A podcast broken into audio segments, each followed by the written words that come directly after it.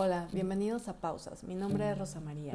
Hoy te quiero compartir 10 momentos para conectar y anclarte al presente. Sabemos que vivimos en un mundo acelerado, en el día a día, donde tenemos compromisos, responsabilidades, pero sobre todo en este momento que estamos más en nuestros espacios físicos, donde creamos distintas dinámicas, tanto de trabajo como de vida, el espacio familiar, en pareja. Estos 10 consejos te ayudarán a dejar de perder el control, pero sobre todo a reconocer cuando necesitas un momento para ti. El primero es aquí y ahora. Cuando percibas que tu mente está dispersa, regresa tu atención al momento presente, usando tu respiración, llevando tu atención al centro de tu pecho como un primer anclaje. Recuerda siempre inhalar y exhalar por la nariz. Tomarte un momento para cerrar los ojos y observar que a través de la respiración puedes regresar al aquí y a la hora. El número dos es crear una vida sin juicio. Ok, es cierto que somos seres mentales, que creamos etiquetas, que nombramos los objetos, las vivencias. Sin embargo, muchas veces al entrar en juicio, creamos una limitante. Recuerda observar con curiosidad tus pensamientos sin retenerlos, sin resistirte. La mente es una máquina etiquetadora. Sin embargo, si tú retienes esos pensamientos, entonces vas a activar ese punto donde te detonas, donde tal vez al resistirte vas a crear esa lucha interna y esa guerra interna y vas a perder ese espacio para curiosear preguntarte qué me está diciendo este momento, este pensamiento repetitivo, cuáles son las limitantes que me coloca. El número tres, la paciencia. Recuerda que tu práctica y la práctica de cada uno es por día, aún en la incomodidad, aún en esos momentos donde perdemos el control, donde estamos cansados, donde estamos detonados, donde sentimos que ya no podemos más, ese es el momento perfecto para entender la naturaleza de cada uno, para entender y conectar con nuestra bioindividualidad, entendiendo que este término es reconocer cuál es tu ritmo y en qué fase de tu proceso te encuentras. Recuerda siempre que la paciencia también habla de tratar a tu mente, a tu cuerpo y a tu espíritu como a un niño que estás enseñando a caminar. Número 4. Sea amable contigo. Reconoce y observa tus emociones y pensamientos incómodos o dolorosos se vale, se, se vale hablar y reconocer cuando estamos enojados, cuando estamos tristes. Hablar y reconocer esas emociones, todas las emociones, es darle espacio, es liberar toda esa energía en movimiento y entonces encontrar un punto de amabilidad ante esos momentos difíciles o de mayor reto donde requerimos ese espacio de reconocimiento para entonces mejorar no nada más la calidad de lo que pensamos y sentimos, sino de renovar y mejorar la toma de decisiones y diseñar nuestras vidas. El número 5 es recordar que todos somos principiantes. Hay que soltar el saberlo todo porque en realidad no sabemos todo. Hay mucho, mucho por aprender en apertura radical, con una energía renovada y de curiosidad, ábrete, ábrete a descubrir qué más hay por aprender. Cuando dejamos de aprender o cuando creemos que sabemos todo, nuestro espíritu se merma. A veces nos sentimos enojados y cansados y no es por todo lo que hacemos, más bien es porque hemos decidido arraigarnos en nuestras posturas firmes y fijas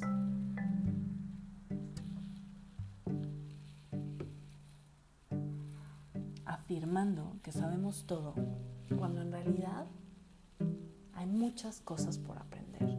Todos somos principiantes. Y ahí es donde está la magia y el, factor sorpresa que surge a cada momento. El número 6. Confía. Confiemos y confía en tu sabiduría e intuición. Recuerda que no es lo mismo tus pensamientos a tu intuición. Los pensamientos están constantemente y todo el, todo el tiempo están ahí, en nuestra mente. Sin embargo, la atención plena y la meditación nos ayuda a conectar y a descubrir que los pensamientos cambian, vienen y se van. Y que muchas veces dejamos de confiar porque nos arraigamos a esas formas y dejamos de vivir y de disfrutar nuestras vidas. Dejamos de escuchar la intuición que nos habla de una manera directa y clara y que nos hace sentir expansivos y en crecimiento. Confía en tu proceso. El proceso no es un milagro. El proceso es todo aquello que implica retos, todo aquello que implica crecimiento, todas las caídas, todos los momentos en donde caminamos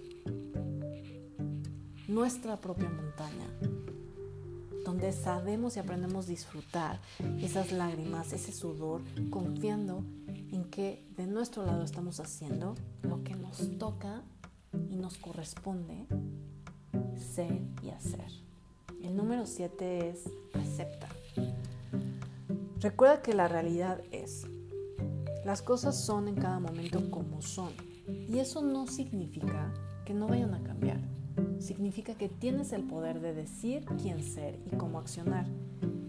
Al aceptar tu realidad, estás abrazando ese momento y estás permitiéndote reconocer que puedes adquirir un mayor aprendizaje, que puedes transformar y crear nuevas rutas y programaciones en tu vida. Número 8 dejar ir. Deja ir la reactividad. La reactividad que te o que nos coloca en un punto de guerra interna, de evasión o de parálisis. Hay que dejar ir esas ideas, esos pensamientos, ese querer tener la razón, ese control, el deseo de que sea algo diferente y estemos rechazando ese momento o de una forma determinada recordando que la vida es dinámica. Date cuenta de la gran diferencia entre querer tener el control y aferrarte a dejar ir. Cuando yo dejo ir esa reactividad, ese piloto automático, entonces abro un espacio donde además de reconocer, me coloco en un punto para aprender y hacerlo distinto. Número 9. Compromiso. La atención plena es una práctica, pero también es una forma de vida. No es nada más sentarme a meditar, no es nada más hacer las posturas de yoga, no nada más es leer aquellos libros, no, no, es una forma de vida. Es una forma de vida donde la invitación es vivir en presencia en todas las áreas de nuestras vidas, en cada uno de los aspectos que forman vida en donde soy a cada instante. Es un compromiso, es un compromiso que gozamos, que disfrutamos, que sí también nos saca y nos coloca en retos. Esa es la vida. Nada es fácil. Todo requiere un siguiente nivel, todo requiere una actualización, un nuevo aprendizaje.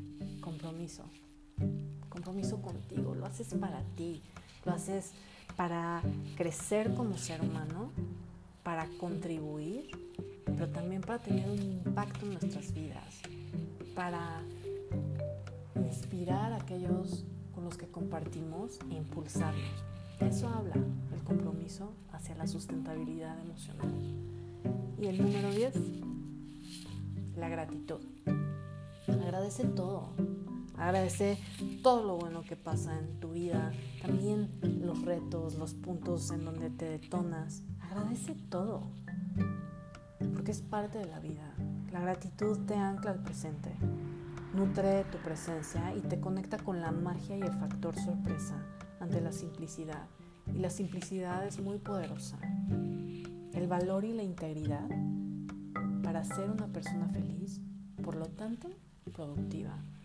La gratitud es ese momento de reconocimiento donde no, no todo está mal, donde reconocemos que sí como seres humanos tenemos una tendencia siempre a ver los riesgos y los puntos malos, pero ojo, también hay cosas muy buenas por recordar, que se crean todos los días. Agradece el tener un sustento, un techo, agradece el poder respirar y abrir los ojos. Agradece la comida, el poder ver, sentir, tocar, Agradece estar vivo. Agradece esta vida. Agradece las personas que te acompañan. Agradece esos maestros de vida que te han enseñanzas y aprendizajes. Agradece los momentos donde has trascendido dolores y has sanado y te has replanteado tu vida. Agradece todo. Estos son los 10 principios y recomendaciones de una vida para comenzar a caminar hacia un lugar de sustentabilidad emocional y acercarte al bienestar. Mi nombre es Rosa María y esto es pausas.mx. Gracias por escuchar y conectar.